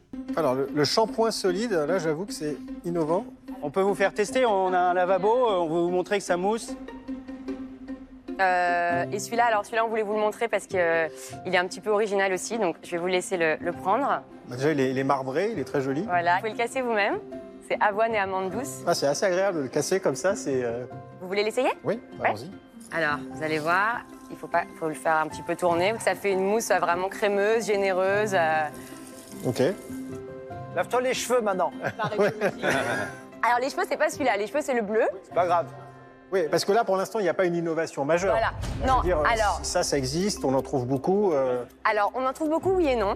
L'équivalent, ça serait un produit par exemple en, parapharmacie, euh, mais c'est des formules euh, qu'on va considérer pas toujours très clean. Donc nous, on a vraiment, euh, on, a, on est parti de l'idée d'un produit qui allait être à la fois respectueux pour la peau et pour l'environnement et pour votre santé. Il y a assez peu finalement de savons pH neutres qui vont avoir par exemple 100 sur 100 sur Yuka si vous utilisez cette, cette application, ce qui est notre cas. Bon alors ici, Euh, ça existe déjà. Ah non, non, ça n'existe pas. Ah si, Sarah, ça existe le savon euh, dans un papier cartonné. Ça existe, moi j'en achète. Alors voilà, l'argument en réponse. Alors, attends, on va, je, excuse-moi, je suis excité. c'est normal, c'est la première, c'est la reprise. Je suis chaud. Donc elle dit oui et non parce qu'elle compare. Donc déjà, là, il se passe une chose que tu dois comprendre, et que tu as peut-être déjà compris d'ailleurs, mais que moi je suis obligé de préciser. Là, on est face à quelqu'un, Sarah, qui a un cadre d'action. Je m'explique. Et ça, ça arrive très souvent. Ça montre une chose très intéressante, c'est qu'elle est pointue. Je vais m'expliquer, tu vas comprendre. Sarah, elle, elle, elle est dans la précision. Et c'est quelqu'un qui connaît extrêmement bien sa clientèle. Elle a une cible précise. Je crois même que je l'ai identifiée, sa cible. Je ne vais pas la, la, nommer ici parce que ce n'est pas le propos. Je pense qu'on est sur une cible de clientèle écologique et soucieuse du détail. Ça existe. Je ne vais pas rentrer dans le détail. Je pourrais même aller plus loin dans la description, mais je ne veux pas, volontairement, parce que ce n'est pas mon travail de faire ça ici. Mais c'est important de comprendre que ce que possède Sarah là, si tu ne l'as pas, tu ne peux pas réussir ton entreprise. C'est-à-dire que si tu ne sais pas précisément à qui tu parles, tu n'es pas en capacité de réussir ton entreprise. C'est vraiment très important hein, de, le noter, de l'avoir en tête, parce que c'est n'est pas un détail en fait, c'est vraiment un truc hyper important. C'est juste le truc le plus important. Mais bref, elle te dit, elle répond donc oui et non, ce qui fait sourire euh, Marc Simoncini et son compère, avec un petit regard qui a été filmé et qui devait être vu d'ailleurs, que tu ne vois pas mais que je te décris, parce que eux-mêmes ont la même réaction que moi, qui est de dire, mais attends, ça existe ton truc. Mais en fait, elle dit non. Parce que elle, elle compare avec un produit de parapharmacie qu'elle considère, qu'elle dit d'ailleurs, elle a été hésitante dans ses propos et dans sa voix, parce qu'elle sait très bien ce que vont penser une certaine partie de la population, dont je fais partie, hein, je ne vais pas mentir. Moi, je fais du savon, je voilà, dans du papier journal, c'est une marque, euh, voilà, j'ai un savon que j'aime bien plus qu'un autre. Euh, j'ai pas de raison à te dire, à part qu'il est gros et qu'il tient bien dans ma main, parce que encore une fois, j'ai été éduqué avec le savon de Marseille qui était énormissime et que j'adorais, j'adorais tenir un savon géant dans les mains. Bref, c'est encore un autre propos. Euh, d'ailleurs, au passage, ça ferait très bien une cible de clientèle, tu vois, créer un énorme savon géant que tu vendrais à des gens comme moi, parce que je l'achèterais. Bref, voilà, ça te montre qu'il y a des cibles pour tout dans la vie. Et là, elle t'explique que c'est pas clean, que c'est pas respectueux de l'environnement et qu'elle utilise l'application Yuka déteste cet arbre. Ceci étant, ceux qui sont dans la formation le savent. Clin d'œil à vous tous. Et euh, que sur cette application, elle a 100%. Alors, bien évidemment, je n'utilise pas cette application. Je ne sais pas ce que c'est. Je n'envisage pas de la, de la télécharger parce que, parce que je ne la téléchargerai pas. Mais je comprends que c'est une application euh, d'écologistes qui sont soucieux d'avoir des produits qui respectent l'environnement. Moi, pour moi, dès l'instant que j'achète un savon qui est dans du papier journal, enfin qui n'est pas dans du plastique, j'ai le produit que je recherche. Voilà ça va pas plus loin. Alors peut-être que j'ai pas raison, mais ça montre que je ne suis pas sa cible et que tu ne l'es peut-être pas. Mais ça montre aussi que elle, elle est ultra précise et que donc du coup, elle sait exactement à qui elle parle. Et c'est marrant parce que autant, ben moi je suis absolument pas touché par tout ce qu'elle me dit. Je m'en fous complètement que son produit il soit noté à 100% sur Yuka. Autant pour elle, c'est hyper important parce que c'est peut-être grâce à ça qu'elle a obtenu tous les clients qu'elle a. Ce qui doit te montrer qu'une seule et unique élément derrière tout ça, c'est que tu dois t'adresser à des gens qui connaissent leur clientèle et toi-même, tu dois connaître ta clientèle. Parce que là, tout ce que je viens de te dire, bah ben pour moi, ça ne veut strictement rien dire, mais ça te montre et ça explique grandement comment Benjamin et Sarah ont réussi à faire un chiffre d'affaires aussi important parce qu'ils répondent à une demande précise dans un cadre précis dans lequel elle évolue parfaitement parce qu'elle s'y connaît. Et ça montre que ben, les investisseurs sont comme moi. Hein, voilà. Moi, je suis un peu euh, dépassé par tout ça. Mais elle, elle est là pour ça. Je la félicite parce que si tu fais comme elle, c'est ça, j'en suis certain, tu auras toi aussi de la réussite dans ton projet entrepreneurial. Les prix des produits, c'est quoi? Alors, ça commence euh, à 9,90 pour, euh, pour le produit pour le corps. Euh, ensuite, le produit pour le visage est à 11,90. Donc 10 euros le morceau à peu près. 10 euros le morceau, euh, c'est hyper cher, non? Par rapport au marché, vous êtes? On est sur un prix médian, mais surtout, ce qu'il faut savoir, c'est que ce shampoing, ça équivaut à 2 à 3 bouteilles de 250 ml. Voilà, c'est ça la question. Ah, bah en voilà, fait. c'est ça qu'il faut dire, parce que sinon. Et vous avez déjà un circuit de distribution autre Oui. que la vente par Internet? Vous- vous Alors, pour l'instant, notre site, c'est à peu près 90 à 95% de nos chiffres d'affaires, mais on, est distribué en pharmacie, donc on a une cinquantaine de pharmacies, on a une centaine de boutiques de concept store et de, boutiques zéro déchet qui vendent nos produits, et surtout, la grande nouveauté, on vient de l'apprendre, on, on rentre chez Sephora, et, C'est quoi la marge que vous prend euh, Sephora, vous le citez? Ça, ça, on peut pas, euh, vous comprenez, on peut pas donner la marge que Sephora. Bah, c'est-à-dire un ordre d'idée. Voilà, vous avez fait 500 000 euros, c'est ça, sur le premier trimestre? Oui, Quelle marge? Marge brute? Oui. Ça, on- n'a pas envie de communiquer sur une marge brute, mais ce qu'on peut dire, Bah, Dans c'est ce que cas, euh, on n'a pas envie d'investir. hein. on- on peut- mais on, on peut communiquer sur une marge d'exploitation. Attendez, je comprends pas, vous êtes là pour trouver des investisseurs. Mais si vous voulez pas donner vos chiffres et partager, je vois pas comment nous on peut prendre une décision C'est d'investissement. ou ils sont trop bons ou ils sont trop mauvais. Le problème, c'est qu'il va falloir qu'on choisisse. Les marges sont très bonnes en général pour connaître le secteur et j'imagine que c'est pour ça que vous voulez pas en parler. C'est souvent impressionnant d'avoir les chiffres dans tout ce qui est parfumerie, beauté. Et c'est un peu dommage parce qu'on parle de transparence, de produits sains et, et là vous pêchez sur la marge alors qu'en vrai on n'est pas là pour vous juger ou dire que c'est bien, mauvais. Et au-delà de ça, moi, je- j'en- j'enchaînerai sur le sujet. Aujourd'hui, en fait, ceux qui vont dans cette voie, maintenant, ils donnent le détail de leur marge. Donc, je pense que les, les marges, c'est plus un sujet tabou, y compris pour tes consommateurs, qui en fait ont envie de savoir finalement et sont prêts à adhérer dès lors qu'effectivement il y a une logique. Ah, Là, là c'est le moment où vous prenez un savon. Le... si vous faites que 15% et que vous avez une marge de dingue au départ, puisque c'est une industrie dans laquelle les marges sont élevées, la question c'est où passe le pognon?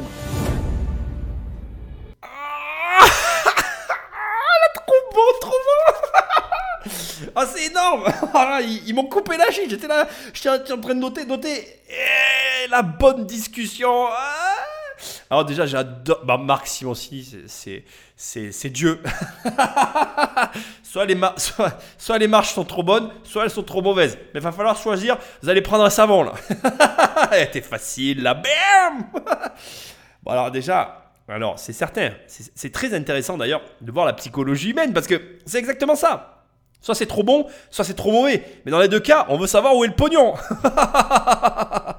ah, j'ai coupé parce que c'est chaud. Alors bon, on va reprendre du début. Je vais peut-être même réécouter le passage tellement il est bonnard. Je peux même t'inciter à le faire. À ce stade, il te suffit d'aller sur 43, la 43e vi- minute, euh, 43e minute et 24 secondes et tu vas pouvoir réécouter le passage. Une seconde pour moi, je continue et si tu veux le réécouter, attends une seconde. Hein. Ça a duré une seconde pour toi, mais j'ai réécouté le passage, bien sûr. Je reviens au départ. Alors, j'ai tout bien réécouté. Je suis d'accord avec Eric qui dit euh, pas de marge, pas d'investissement. Malheureusement, le problème de, de- de ce qui est en train de se passer là, c'est qu'on est dans une situation compliquée. Ça montre qu'on n'est pas sorti de l'auberge dans notre pays. J'essaye, en tout cas, je participe à ce travail, j'espère, pour changer les mentalités. Malheureusement, tu vois bien que au lieu d'être fier de gagner de l'argent, on est face à des gens qui ont peur de perdre leurs clients. C'est exactement ça. Alors des petits calculs rapides, juste pour que tu évalues de quoi on, parle. Euh, sur une moyenne de 10 euros le produit, on est quand même sur 75 000 unités écoulées. C'est énorme. Alors après, je suis pas allé voir leur site parce que vraiment, je réservais ça pour la suite. Mais il est peut-être, comment je dirais, euh, de bon augure de se dire que dans ce système-là, il y a eu des, boîtes qui ont été proposées, euh, des offres promotionnelles, j'en sais rien. Il, il faut, voilà, je vais regarder tout à l'heure. On essaye de garder ça pour plus tard. Mais au demeurant, ce que moi j'essaye de te dire, c'est que là, on a quand même un gros volume de ventes de départ. Derrière, en plus de ça, comme ça suffisait pas, on a euh, des, comme il l'a dit, donc le site internet qui représente 90 à 95% du chiffre d'affaires.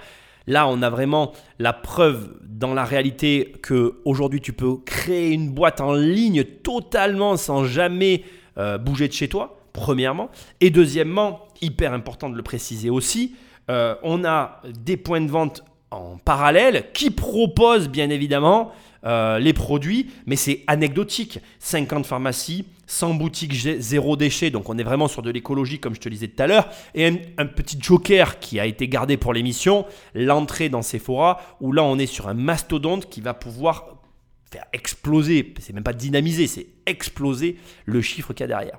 Alors le site, juste pour te l'expliquer, euh, confirme exactement ce que je t'ai dit, c'est-à-dire qu'on est sur de la vente euh, en boîte. C'est-à-dire que sur le site, le panier moyen doit être sur une vingtaine d'euros, où on essaye de vendre soit deux savons, soit un pack de 3-4 savons. On est dans la volonté de vendre plusieurs produits pour augmenter en fait euh, le pack de vente. Il y a un autre élément que j'ai trouvé très intéressant, c'est le questionnement qu'il y a eu autour du produit qui consistait à dire ok vous vendez à 9,90€, 10 euros, c'est quand même cher.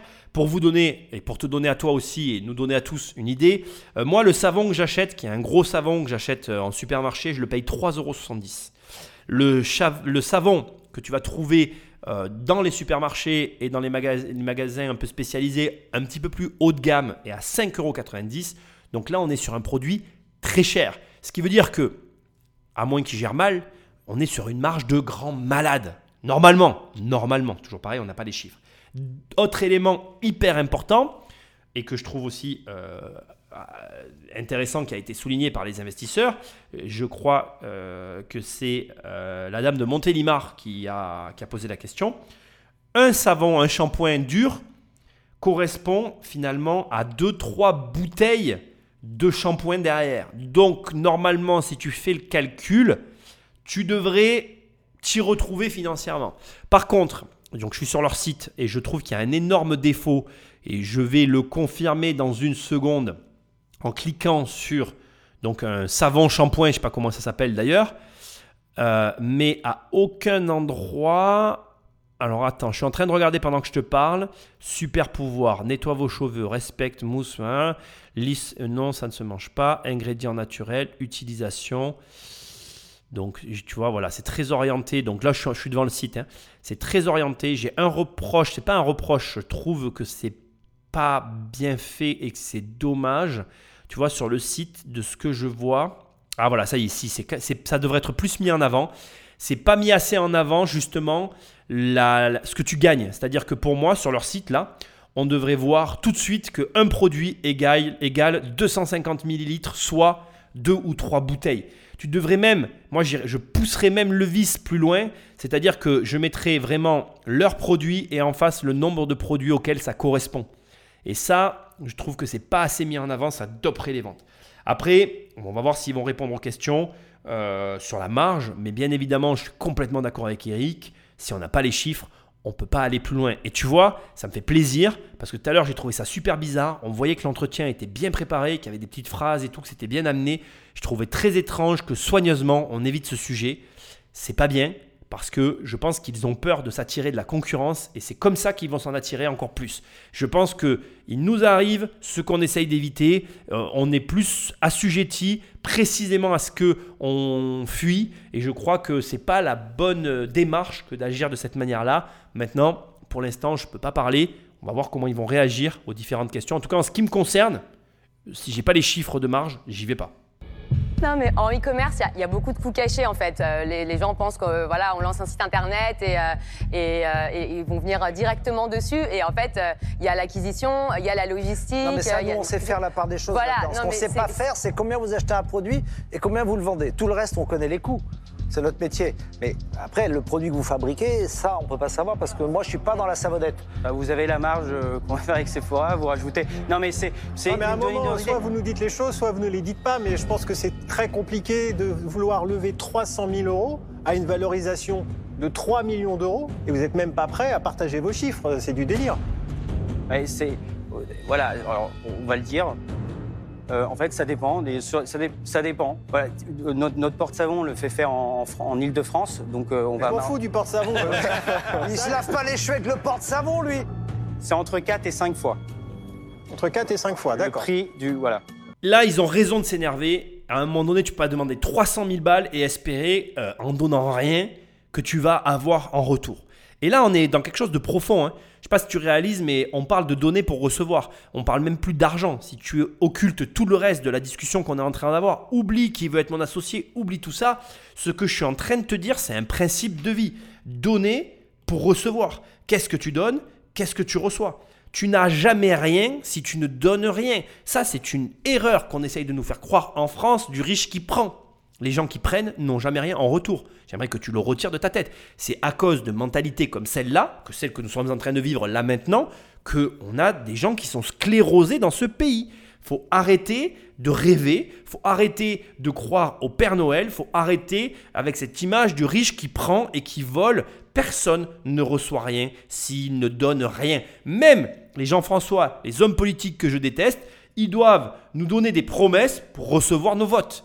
Tout le monde doit donner pour recevoir. Ça marche comme ça, c'est un principe de base. Et ici, on a quelqu'un qui, euh, sous la contrainte et l'énervement, se rend bien compte qu'à un moment donné, il ne peut pas valoriser une entreprise à 3 millions s'il ne donne pas ses chiffres. Et de toute façon, on ne te voile pas la face, même si on ne les a pas vraiment, parce que 4 à 5 fois le prix final, ça veut tout dire et rien dire. Alors si déjà On va prendre le chiffre le plus bas, parce que moi j'aime bien euh, partir au pire. On prend son chiffre à 9,90. Tu le divises par 4, ça veut dire que son savon, il le paye 2,50 euros. Il le revend derrière x 4. Le mec, il a une marge de ouf. Sachant que, comme tu peux le voir, moi je vois des produits actuellement qui se vendent euh, à 5 euros, les mecs gagnent de l'argent en faisant x2 déjà. Là ici, les gars, ils sont honteux et penauds parce qu'ils ont dû faire une espèce de formation en ligne, qui font peut-être même du dropshipping et qu'en fait ils veulent passer à la vitesse supérieure sans trop se mouiller. Si jamais j'ai raison, c'est cool pour eux, mais c'est pas cool d'agir de cette manière-là. Ça envoie une mauvaise image et encore une fois, ça appuie sur cette, espèce de mythe complètement idiot qui consiste à faire croire que les riches sont riches parce qu'ils prennent aux uns, que ceux qui gagnent de l'argent l'ont volé à d'autres. Enfin bref, moi ça m'énerve. Et voilà, donc retire-toi ces idées de la tête. Tu peux pas recevoir si tu donnes rien en retour. Ça n'existe pas, ça n'existera jamais. Et la gamme, vous allez l'élargir aussi aux produits d'entretien? Vous allez rester Non. que dans. Non, non, donc on va que- rester euh, pour- soit pour les cheveux, soit pour les cheveux, soit pour la peau. Ah, Ça va pas aller très loin, quoi. Des produits en bouteille, euh, vous en connaissez beaucoup, des marques qui font les deux. Vous achèteriez du Ajax et à côté du Garnier dans le Bon, même. si ça euh, la lave même bien, marque lui, oui. Hein. Oui. Ah oui, non, mais Alors, euh, vous peut-être. Unbottled, pour moi, c'est pas du tout euh, cos- cosmétique. Pour moi, c'est c'est- on retire les bouteilles, quoi. C'est. euh, C'est ça, c'est si la promesse c'est de retirer les bouteilles, faut retirer Bien les sûr, bouteilles. mais la promesse c'est de retirer les bouteilles sans compromis. On veut quand même Oui, mais faire dans la salle les de gens. bain, les plutôt gens, pour on- on- hommes. les- bah, je sais pas, le liquide vaisselle, le lundi. le, euh, Ils t'ont dit non, ils veulent pas faire ça. Ok. En fait, non, nous- mais euh, ok, c'est votre droit. hein. Voilà, pour, pour nous, dans la salle de bain, il y, a- il y a quand même euh, déjà beaucoup à faire. Et, et sur la suite, sur l'exit, euh, comment euh, Bah, l'exit, euh, nous, euh, dans 10 ans, on se voit toujours euh, tu Unbottled. Et l'idée, bah, si vous investissez chez nous, c'est on, voilà, on, on rachète vos parts hein, dans un horizon 5, 6, 7 ans. Ce serait, ça serait, ça serait notre exit idéal, ce serait de rester et vous... euh, vous, vous, Et entre-temps, d'être allé conquérir à l'international. Bon, on arrive au terme. Euh, après ça, euh, on va avoir les portefeuilles qui vont se lever ou pas. Je t'avoue que c'est la première fois dans tous les qui veut être mon associé que j'ai analysé que mon problème vient des dirigeants au-delà du produit. Alors je vais être clair, le produit me plaît, le produit me plaît, mais le comportement qu'il a eu euh, me déplaît profondément. Or, c'est un des deux euh, membres fondateurs. Et là, à la fin, les échanges qu'ils ont sont légitimes. Et pour autant, c'est ce qui m'attriste le plus. Ce qu'il a dit m'a plu énormément. Alors attends, on va faire les choses par étapes et on y va. Déjà, Marc Simoncini les a pris au piège avec leurs promesses. Ce qui veut dire que, et c'est vraiment très important que je t'envoie ce message et que tu l'entendes, les promesses que tu fais, les euh, caractéristiques que tu mets sur tes produits, bref, la façon dont tu vends tes produits, ce que tu vas mettre en avant, c'est plus qu'important. C'est capital. C'est-à-dire que ne te trompe pas sur ce que tu mets en avant, sur les argumentaires de vente de tes produits. Pourquoi? Parce que là, comme il le dit, à un moment donné, pourquoi euh, vous vous limitez à un ou deux produits quand vous pourriez conquérir l'ensemble euh, des, produits de la salle de bain, euh, de, la, de la cuisine, etc. Supprimer les bouteilles, c'est ça votre promesse. Donc pourquoi vous n'essayez pas de supprimer toutes les bouteilles? Alors, moi j'ai beaucoup aimé la réponse de Sarah qui a dit moi, écoutez, euh, c'est très clair. Je préfère me, cantonner à la salle de bain et trois produits, il n'y en aura pas plus. D'autant que, comme je te l'ai dit au départ, avec l'innovation que représente le, le shampoing dur, même moi, j'aurais poussé le vice à n'avoir que ce produit-là. Donc, elle a tendance à plutôt aller dans ma direction que dans celle des investisseurs parce que Eric a lui aussi sous-entendu que il vaudrait plus de produits pour augmenter les ventes. Il y a beaucoup d'entrepreneurs qui pensent comme ça. Je ne dis pas qu'ils ont tort, c'est juste pas ma manière de penser. Il y a plusieurs mouvements dans l'entrepreneuriat. Tout le monde a raison. Euh, L'important, c'est d'avoir cette capacité à coller au marché. Je reconnais que dans le cas ici présent, avec la promesse de début qui dit euh, plus de plastique à usage unique, euh, plus de plastique dans les salles de bain, ben, si tu affiches la volonté d'éradiquer le plastique dans une salle de bain, dans ces cas-là, ça me semble logique que tu mettes tout en œuvre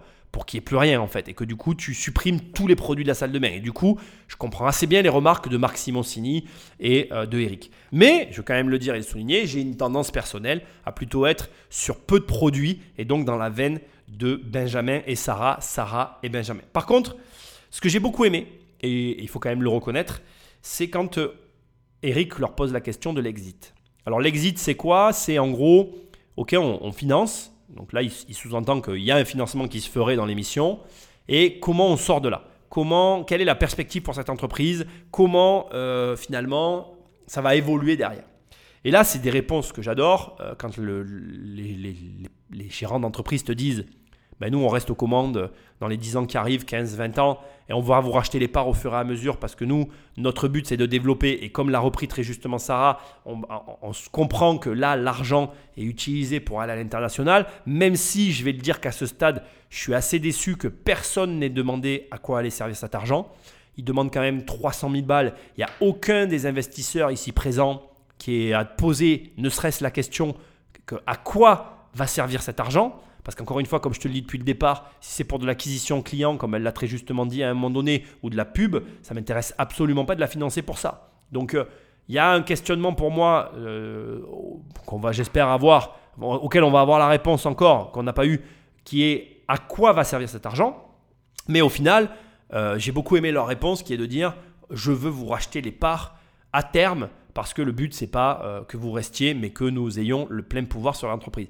Ce genre de comportement, c'est l'un des comportements les plus sains malgré comme je te l'ai dit tout à l'heure que je n'apprécie pas le comportement cachotier qu'ils ont eu envers le chiffre d'affaires. J'ai une tendance que j'arrive pas à m'ôter de l'esprit à me dire que s'ils sont cachotiers là-dessus, ils le sont forcément sur d'autres trucs. Très sincèrement, j'espère me tromper, mais c'est ce que j'ai en tête. Et pour moi, je te le dis déjà, c'est très compromis. Là, tout de suite, j'ai absolument pas envie de leur donner de l'argent, ne serait-ce que parce qu'ils n'ont pas voulu me donner leurs chiffres en fait. Ça me donne pas envie. Voilà, c'est tout, c'est comme ça.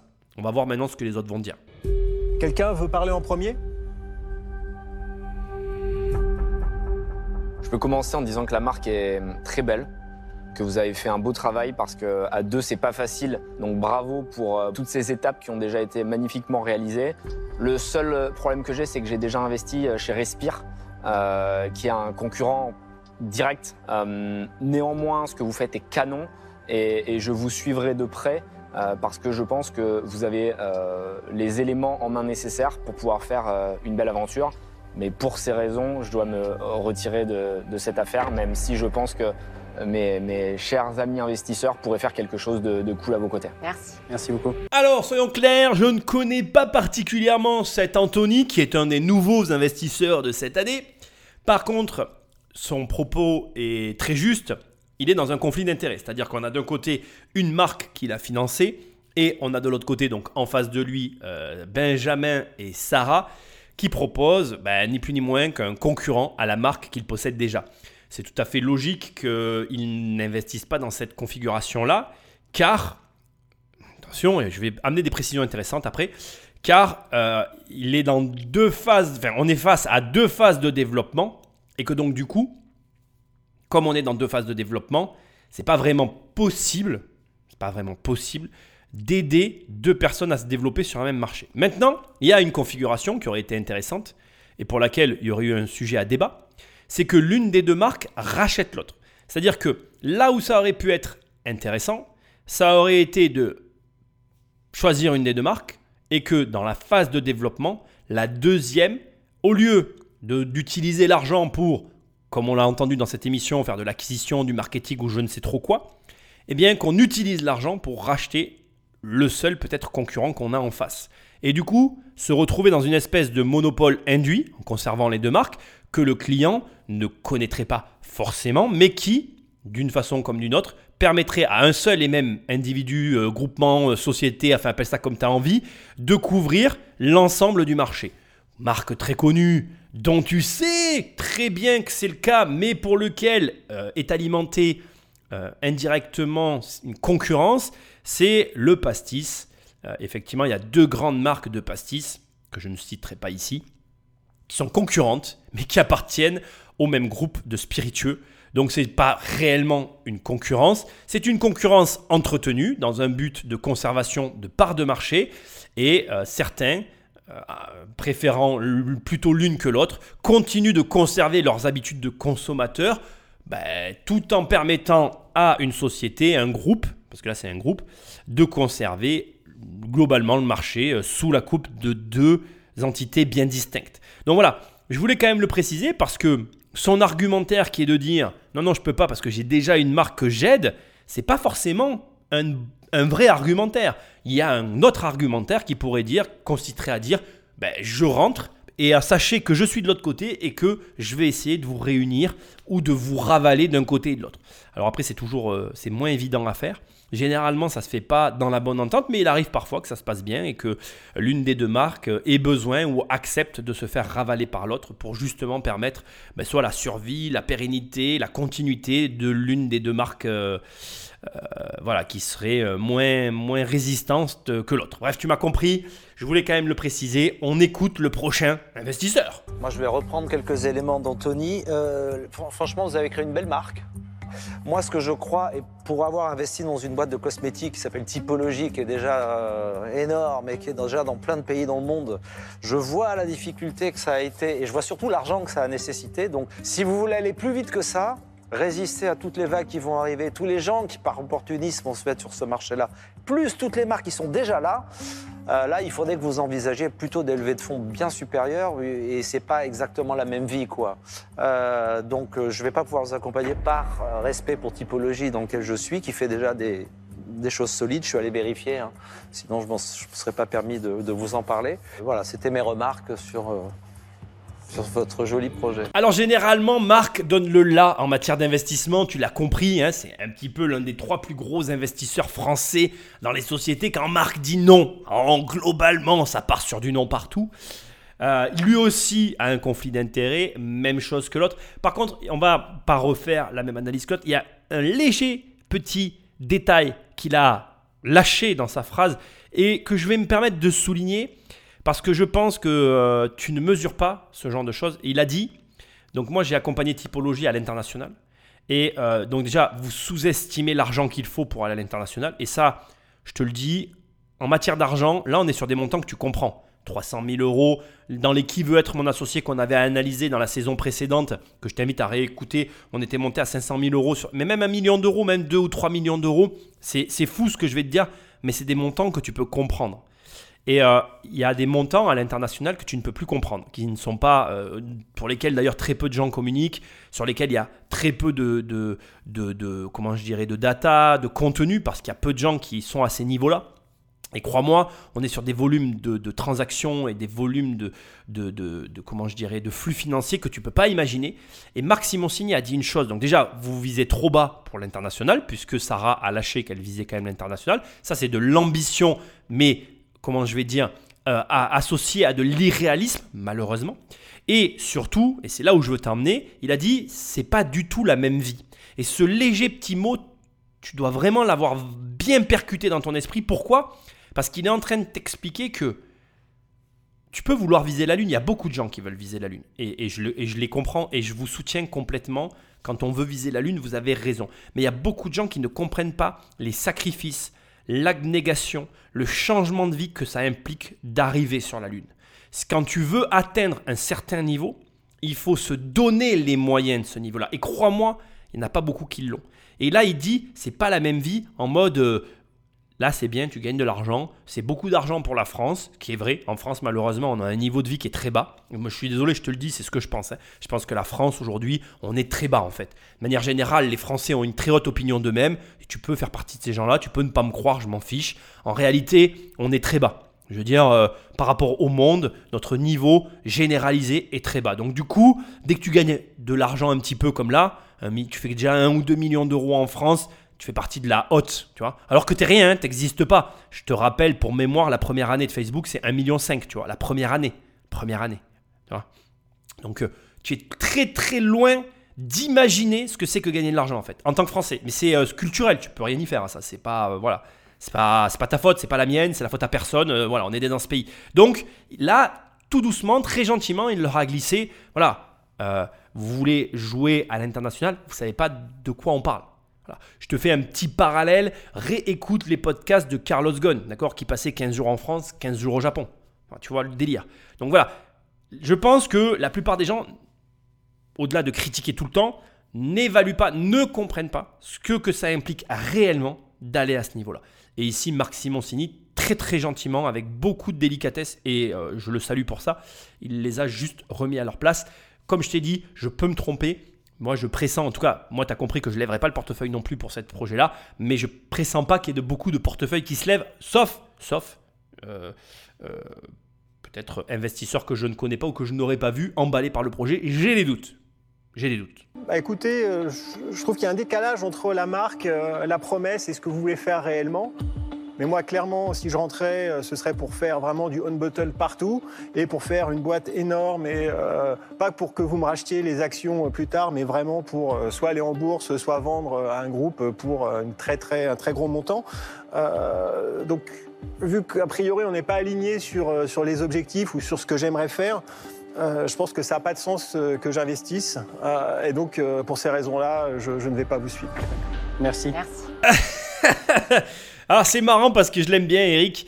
Et encore une fois, comme je l'ai dit dans l'analyse, tu vois, il y a plusieurs mouvements hein, dans l'entrepreneuriat. Personne n'a raison, personne n'a tort. Et c'est vrai que là, à ce stade, quand on l'entend dire ça, c'est naturel en fait. C'est-à-dire que il est, euh, il est égal à lui-même. Il suit finalement toute la lignée de ses remarques, tous les petits détails qu'il aura soulignés tout au long de leur intervention. Et, là, au bout du compte, quand on l'entend dire ces mots-là, j'ai presque envie de te dire, euh, on, on- on- les avait anticipés dans notre tête, quoi. C'est-à-dire que voilà, euh, unbottle everywhere in your bathroom. C'est ça qu'il veut en fait. Et, et lui, en fait, il a fait le truc tout simple, c'est que dès le départ, il a adhéré à la promesse. Et ça montre une chose qui est non plus pas assez souvent dite, c'est d'abord, bon ça c'est très souvent dit, hein, on va pas se mentir, à quel point une promesse est importante. Une promesse, c'est voilà, qu'est-ce que tu promets à tes clients Qu'est-ce que dans quoi tu les aides Voilà, c'est ça une promesse et ça c'est vraiment très important. Et deuxièmement, et ça c'est jamais assez suffisamment dit, c'est que c'est à double tranchant. Une promesse quand elle est trop haute ou quand elle est euh, réellement trop impactante, que tu l'as trop bien faite, eh bien, comme tu le vois là, si tu la suis pas à la lettre, tu fais des déçus, tu fais des gens qui restent bloqués dessus, tu fais des gens qui vont être pinailleurs. Et alors, ne te leurre pas, hein, un pinailleur dans le business, c'est très bon signe. hein. Eric, c'est un pinailleur, mais c'est très bien. Dans le business, il faut être pinailleur. Mais là, il pinaille parce qu'il n'a pas eu ce qu'on lui avait promis. Et donc, du coup, il est déçu. Et du coup, ben, c'est pas bon pour Sarah et Benjamin. Mais son truc de dire, moi, je veux faire un très gros, euh, une très grosse box, virer tout toutes les bouteilles de la salle de bain et du coup pas laisser la place aux concurrents, c'est plus qu'audible. Ça serait une très très bonne stratégie aussi. Et c'est marrant de voir que du début jusqu'à la fin, ils se sont plantés. Surtout là où moi je te dis que je trouve que c'est très bien que le mec veuille me racheter mes actions parce que pour moi ça montre que le gars est engagé et que je suis certain que le mec en face de moi veut aller au bout. Eric, lui, voulait que ces entrepreneurs, ces poulets, aient la volonté de revendre et de faire un, gros, euh, une grosse culbute quoi. Et c'est marrant parce que ça montre vraiment que ben voilà, dans l'entrepreneuriat, il y a plusieurs philosophies, plusieurs manières d'aborder le sujet. Tout le monde a raison. L'important, comme l'a très justement dit Eric, c'est d'être aligné les uns avec les autres et de travailler avec des gens avec qui on est aligné. Moi, je suis galant, donc je vais laisser parler Delphine. Je l'attendais, celle-là. Elle est bonne. Elle est un peu facile, mais enfin. Il en a, il s'en sert quand il en a besoin de la galanterie. Delphine, te laisse pas faire. Aïe, aïe. Il a un mauvais fond, en fait. C'est pas grave. Alors, euh, vous avez dit tout à l'heure que vous aviez investi toutes vos économies, donc vous avez investi combien, vous, personnellement, dans l'entreprise? 20 000 euros chacun. D'accord. Donc, j'aime bien aussi cet engagement de dire euh, on a une idée, on y croit, et, et donc on investit personnellement dedans.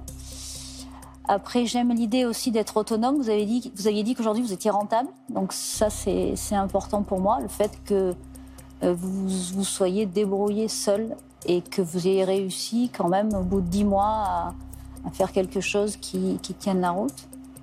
En revanche, je trouve que, vous la valorisez quand même euh, un peu cher, votre, entreprise pour un début. Euh, je pense, comme l'a dit Marc, qu'il faudra quand même continuer à investir pour, pour vous développer. Donc, euh, moi, je serais d'accord de, de vous accompagner, donc de vous amener 300 000 euros, mais pour 20% du capital. Merci beaucoup. Ah bah, c'est déjà une bonne nouvelle, Ouais. puisque vous étiez prêt à, à- à consacrer 10%, et là c'est 20% que demande Delphine contre les mêmes 300 000 euros que, dont vous avez besoin, ce qui est Une Ouais. offre généreuse. Merci Enfin, pour Delphine, oui. Ils se marrent tous chez. Ils sont cons. Ah. Alors, là, j'interviens. Il va y avoir d'autres échanges. J'ai coupé. euh, J'ai entendu que. Voilà. euh, Jean-Pierre va aller parler, mais avant qu'il parle, je veux juste te dire une chose rapidement, on va voir comment ça va évoluer tout ça. Je suis très surpris que Delphine veuille investir, premièrement. Et deuxièmement, à ce stade, je veux quand même glisser un truc, c'est que euh, normalement, s'ils veulent réellement racheter leur boîte et s'ils sont en conformité avec leur dire, ils devraient accepter en fait. Parce que finalement, une histoire comme celle-là, si tu viens chercher de l'argent et que tu sais que pertinemment à la fin tu veux racheter tes parts, finalement le nombre de parts que tu rétrocèdes tant que as, tu gardes la majorité. C'est pas réellement hyper important. Du coup, euh, ce que je trouve marrant à ce stade et que je veux que tu surveilles avec moi, c'est que là, ils doivent dire oui sans sourciller. Ils ne doivent pas chercher à bouger du capital. Il y a juste un élément, s'ils servent de leur cerveau, mais dans des, dans des situations comme celle-là, c'est un peu compliqué parce que nous, on est à l'écart, moi je suis en analyse et tout, donc je vois tout ça. Mais si tu réfléchis vite, effectivement, Marc Simoncini a précisé qu'il fallait beaucoup d'argent pour aller chercher l'international. Donc du coup, rétrocéder 20% des parts de ta société à ce stade, ça complique un peu les potentielles évolutions à venir et ou les prochaines tours de table. Donc du coup, euh, voilà, il y a une problématique qui se pose, mais est-ce que dans le feu de l'action, réellement, ils vont réaliser tout ça? Je ne sais pas, on va le voir ensemble. Jean-Pierre va parler. Dernier point intéressant qu'elle a souligné, et je suis d'accord avec elle, malgré tout, moi je trouve que c'est des entrepreneurs très sains. Ils ont mis 20 000 euros chacun, 40 000 euros leurs économies perso dans cette boîte. Ils sont engagés financièrement, temporellement. Ils ont quitté leurs emplois. Ça n'a pas été dit clairement, mais on sait que Sarah travaillait avant. Donc il y a un vrai gros engagement qui a été fait, des connaissances, puisque Sarah travaillait aussi dans ce domaine. Donc vraiment, il y a un ensemble d'éléments, pour moi en tout cas, qui rendent l'entreprise viable. Maintenant, est-ce qu'ils vont accepter? Et que va dire Jean-Pierre? Nous allons le savoir tout de suite. Non, écoutez, moi je pense qu'on peut effectivement faire une, entreprise comme la vôtre, donc euh, autour du zéro plastique.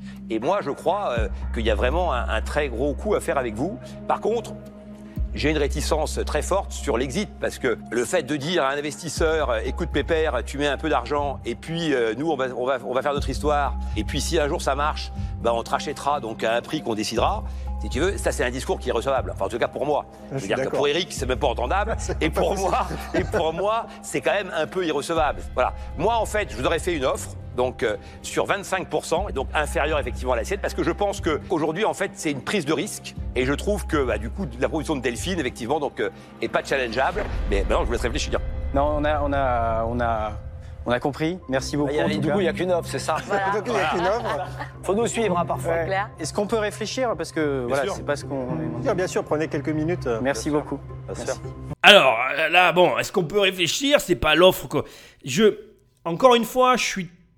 Je sais pas. Il y a un truc que je trouve bizarre euh, chez ces deux entrepreneurs. On va voir ce qu'il va se dire.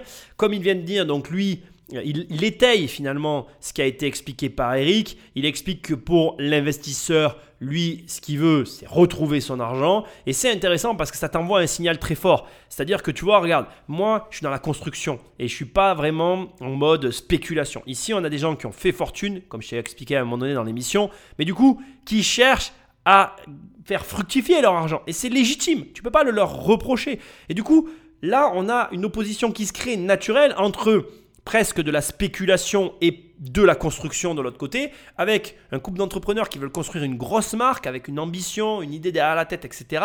Et de l'autre côté, des gens qui sont là pour rentrer dans leur, argent. C'est là où je pense que Delphine, elle a bien joué, où elle a amené ça sans rien souligner, où elle, pour l'instant, se contente du potentiel. Et c'est, de toute façon, ça peut être aussi une stratégie qui est employée par l'investisseur. Elle sait pertinemment qu'ils ne pourront pas passer certains caps sans argent frais et qu'en mettant un pied à l'intérieur de l'entreprise, elle pourra à tout moment réabonder et venir faire des propositions, surtout si ça marche bien. Et avec des boîtes comme ça, où on fait du x4, du x5, etc., comment te dire? Vaut mieux avoir un pied dans l'entreprise et être en position d'être la personne qui peut remettre de l'argent et du coup pas laisser la place à des autres investisseurs que laisser partir l'opportunité et finalement ben, pas prendre le bénéfice de quelque nature qu'il soit. Moi, j'aurais pas eu honte du tout après Delphine de nous proposer 30%, par exemple. hein.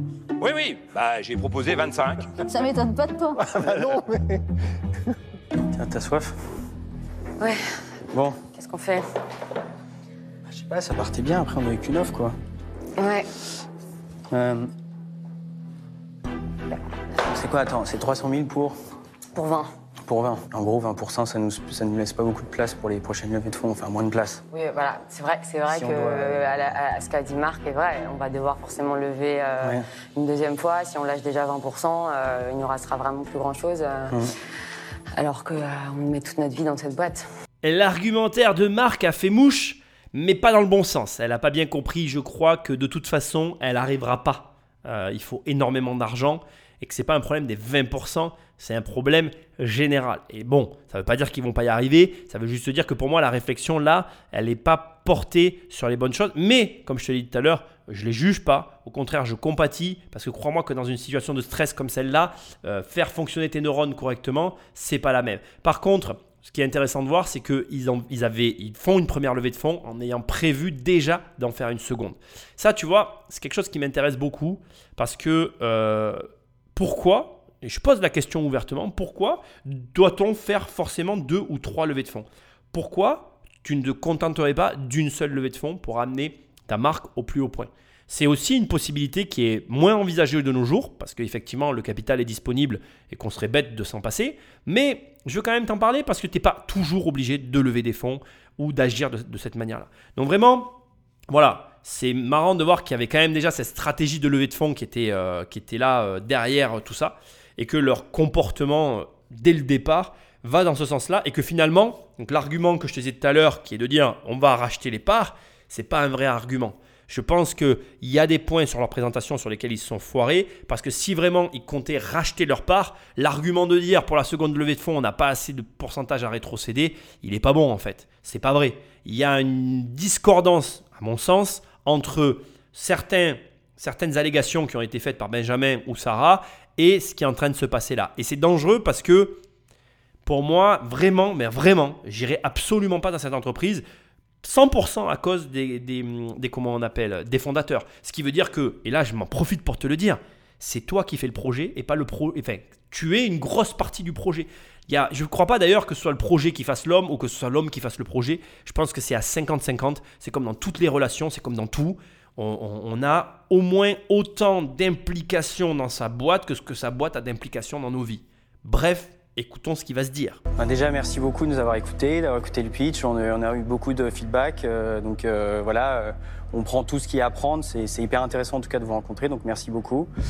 mais je pense qu'on va, on va malheureusement rester à voilà, 300 000 pour, pour 10 Donc vous n'êtes même pas prêt à faire un tout petit effort non, pas. pas euh... il peut pas s'empêcher de négocier, même si c'est pas pour lui, Eric. C'est plus fort. Ah, là, il est malade. Là, il, est pas bien, il tremble et tout. Je vois sa main gauche. lui du sucre, parce que là. On n'est on pas présomptueux, c'est pas nos caractères, c'est juste que. mais surtout, vous valorisez pas ce que Delphine peut vous apporter, parce que c'est pas que de l'argent. Et euh, je veux dire, ça peut vous aider à accélérer, à lever encore plus d'argent. Euh, donc, euh, Bien sûr, mais nous, on, donne toute notre vie à cette entreprise. Vous comprenez bien que si on le donne déjà aujourd'hui 20%, on sait très bien qu'à la fin, il nous restera sans doute. D'accord, mais entre 10 et 20. Bon, de toute façon, tout le monde parle, sauf celle qui a fait. Voilà, on va laisser parler Delphine.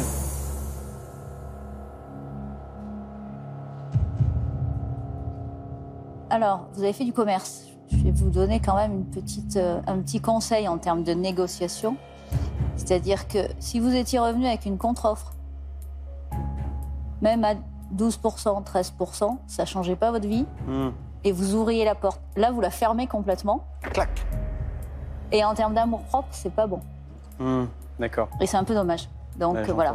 Donc vous repartez au moins avec un conseil. 300 000 euros le conseil, c'est cher. Mais merci beaucoup en tout cas. Mais bravo, parce que vous avez une belle idée et je pense que vous réussirez, donc bravo. et puis bravo aussi parce qu'il faut avoir le courage de, de, dire non. Donc. Ah, merci. Et merci beaucoup. Merci beaucoup. Merci. Merci, beaucoup. Merci, Au revoir. Au revoir. Au revoir. Quelle est l'erreur ici? Quelle est l'erreur? C'est vraiment très intéressant. Alors premièrement, c'est pas une question de contre-offre. Là ici, les investisseurs ne sont définitivement pas des négociateurs. C'est pas une question de contre-offre. Je te mets de l'argent sur la table que Delphine repense encore à cette histoire. Elle s'est pris un non et c'était la meilleure chose à faire face à quelqu'un qui a de l'argent. Quand tu es euh, devant quelqu'un qui a de l'argent, si tu veux le marquer, dis-lui non en fait. Parce que ça peut sous-entendre que tu as plus d'argent que lui, même si tu n'en as pas, ce qui n'est pas vrai. Non, l'erreur ici, elle est à différents niveaux. La première erreur, elle est dès le départ, euh, l'intention qu'il y a derrière euh, ce pitch qui a été construit, parce qu'il a été construit. Tu me l'enlèveras pas, plus je me repasse dans ma tête tout ce que je viens d'analyser, d'écouter, plus je ne peux pas m'empêcher de me dire qu'il y a eu une construction, une réflexion qui a été menée pour justement lever des fonds, ce qui est logique et je ne peux pas le leur reprocher cette partie-là. Sauf que le pitch a été très mal construit dès le départ, avec une volonté de dissimuler et sans aucune transparence entre les différents parties. Et cette erreur-là, elle aura coûté jusqu'à la fin, puisque même là, à la fin, au lieu de revenir, c'était pas une question de dire non ou même de contre-offre, parce que même le conseil à 300 000 euros n'était pas un bon conseil. Le problème, et tu l'auras remarqué, l'erreur, c'est que ni Benjamin ni Sarah ne consentent à parler. La discussion, le peu de discussion que j'ai analysé, où je t'ai dit que même là, il ne parlait pas du bon sujet, même ça, ça n'a pas été partagé devant les investisseurs. Ils auraient dû dire leurs craintes. hein. Et au lieu de dire on ne bouge pas, ils auraient dû commencer par dire ok, nous on a un problème en fait. C'est que si on vous rétrocède ces 20%, on n'a plus rien à rétrocéder pour une seconde levée de fonds. Et sans dire oui ou non, déjà laissez parler la personne en face pour voir comment elle, elle voit les choses. Parce que Delphine aurait forcément répondu à ça. Elle avait forcément notion qu'en demandant 20%, elle demandait plus que prévu et qu'elle-même, elle se fermait peut-être la porte. Mais si Delphine, elle avait dit Mais je vendrai mes parts et je suis prêt à l'écrire dans le contrat, ça changeait toute la discussion. Et encore une fois, comme je te l'ai dit, pour moi, dans cette histoire, il y a une énorme incohérence entre le discours tenu et les actes qui ont été portés. Je, je le redis maintenant, mais alors vraiment, je l'ai vu gros comme une maison. Quand tu dis devant tout le monde, non mais moi, je vais vous racheter les parts quoi qu'il arrive à terme, tu te fous du pourcentage. Donc, ça n'est pas vrai. Pour moi, ils ont menti du début jusqu'à la fin, à différentes étapes de leur pitch. Le problème, c'est qu'à la fin, tu ne sais plus qu'est-ce qui est vrai de qu'est-ce qui est faux. Tu ne sais plus ce qui est dissimulé de ce qui est montré. Et à l'arrivée, prendre une décision, ben, c'est plus possible. Et ça, je ne sais pas si tu as remarqué, en tout cas moi c'est comme ça que je l'ai ressenti tout le long de ce pitch, j'ai eu la sensation que alors, enfin, je vais plutôt le comparer à d'autres pitchs qu'on a pu voir dans Qui veut être mon associé. Là où dans tous les pitchs, les discussions s'ouvrent, s'ouvrent, s'ouvrent, et tout le monde à la fin est content de parler du projet, et tout le monde est heureux. Là, il s'est passé l'effet inverse. On s'est fermé, on s'est fermé, on s'est fermé, on s'est fermé. Tout le monde s'y est mis, tout le monde était finalement contre eux, alors qu'ils étaient tous là pour le projet. Et au final, ça a plus parlé, on a plus parlé bah, des uns et des autres, et de pourquoi ils voulaient pas parler de ceci, pourquoi ils voulaient pas parler de cela, que du projet en lui-même. Et c'est très dommage d'en arriver là.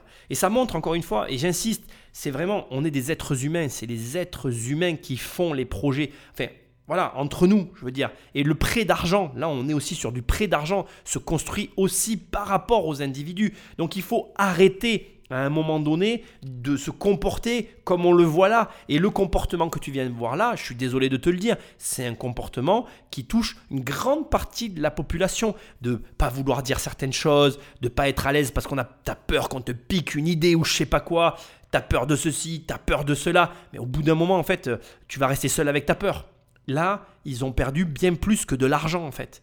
Là, ils ont perdu, en l'occurrence d'ailleurs, l'erreur que je voulais, une des erreurs que je voulais souligner, c'est ici, beaucoup vont faire le mauvais amalgame de croire que la perte se mesure en euros, alors que la perte ici se mesure en temps. Avoir quelqu'un comme Delphine à côté de toi qui t'aide à développer ta boîte, ça fait accélérer le temps à une allure que tu n'imagines même pas. Et cette accélération temporelle que tu récupères, mais elle n'a aucune valeur équivalente financière. En gros, je vais te le dire autrement pour qu'on se comprenne. Donc, on est bien d'accord que potentiellement, ils font 750 000 euros la première année. D'accord avec moi? C'est ce qu'ils annoncent. Bon, on va dire raisonnablement que la deuxième année, ils vont faire 1 million d'euros. Maintenant, on va, on va tirer deux scénarios. Donc, le premier scénario sans Delphine et le deuxième scénario avec Delphine. Si on suit la courbe, et en s'imaginant bien que, bon, de toute façon, ça va aller en se réduisant au fur et à mesure que ça grossit, mais gardons la même courbe. Eh bien, la troisième année, il devrait faire 2 millions. D'accord? Avec Delphine, pour moi, la troisième année, ils en faisaient 4. Voilà. C'est à peu près de ça dont on est en train de parler. Donc, ils n'ont pas perdu 300 000 euros là. Ils ont perdu des millions d'euros. Et c'est dramatique parce qu'ils les ont perdus dans un temps record. Et ce temps qui n'a pas eu lieu, en fait, ça leur fait perdre aussi d'autres opportunités qu'on ne peut pas mesurer. Donc voilà, c'est très important, et, et ça c'est un peu la morale de cette histoire, reste ouvert d'esprit, ne te comporte pas comme ça, ça n'est pas bien. Et là, on est vraiment que sur du comportement, un comportement fermé, austère, secret, qui n'a comme seule et unique finalité le fait de ne pas donner envie à des personnes de rejoindre l'aventure. Qui tu veux être dans la vie est-ce que tu veux être le héros avec lequel tout le monde veut vivre l'aventure et partir avec lui à l'aventure Ou est-ce que tu veux être finalement euh, l'anti-héros euh, qui est triste dans son coin et que personne n'a envie d'aller voir ou d'aller sauver, qui, reste sur le bord de la route quoi? Et, c'est ça qui est dommage. Alors après attention, je les critique pas parce que j'ai beaucoup aimé les personnages de Sarah et Benjamin. Ils avaient, euh, ils ont leurs qualités, mais là, pour moi, il y a eu des détails de préparation qui étaient malvenus en fait, qui n'étaient pas opportuns et qui n'ont pas été utilisés à bon escient. Et honnêtement, c'est très dommage parce que le projet était complètement fou et il a un potentiel de malade, mais il n'est pas, pas exploité comme je veux ou pas comme je vois les choses. Et enfin, et c'est avec ça que je vais finir, il y a un dernier point que je dois dire, et tu sais, et tu sais que je l'ai souvent répété, le pouvoir du non. Ils ont quand même dit non. Et ce nom-là, ça montre que ce sont quand même des gens très forts.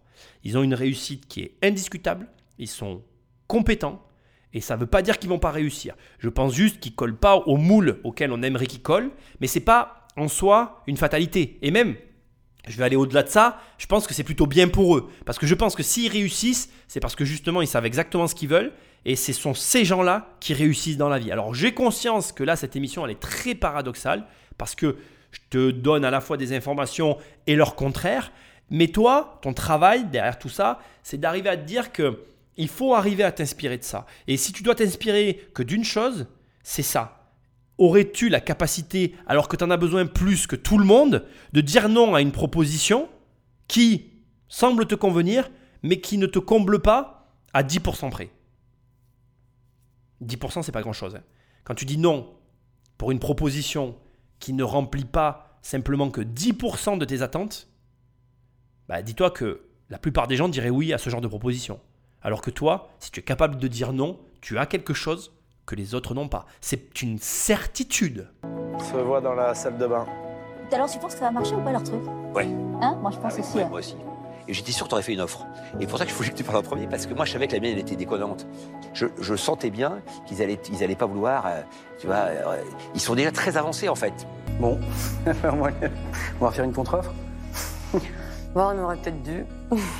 Mais bon, l'avenir nous dira si on a eu euh, raison ou tort Bah, d'accepter 100, après. 300 000 euros, mais avec 100% du capital, et puis, euh, et puis on part avec des super conseils, et puis on va trouver, euh, on va Ouais. trouver chaussures à notre pied, il n'y a pas de problème. Ouais, ça c'est sûr. Ouais, ça c'est sûr. Je voulais que tu vois la déception de Sarah et Benjamin, parce qu'il ne faut pas se retirer de l'esprit qu'ils étaient venus pour récupérer de l'argent, qu'ils n'ont pas eu, on est bien d'accord. Et euh, voilà, il fallait, je voulais que tu gardes ça en tête. Il y a quand même une déception. Et Jean-Pierre et Delphine qui discutent à la fin euh, sont aussi hyper importants à entendre parce que Jean-Pierre met le doigt sur euh, un point très important, c'est qu'on est sur un couple d'entrepreneurs qui sont déjà très avancés dans le processus. Et tu ne traites pas de la même manière la vente d'une idée, la vente d'un concept, que la vente d'une entreprise qui fait de l'argent. D'ailleurs, tout au long de l'émission, tu m'as entendu euh, très très tôt dire que c'était très différent s'il faisait 20 000 euros que s'il faisait un million.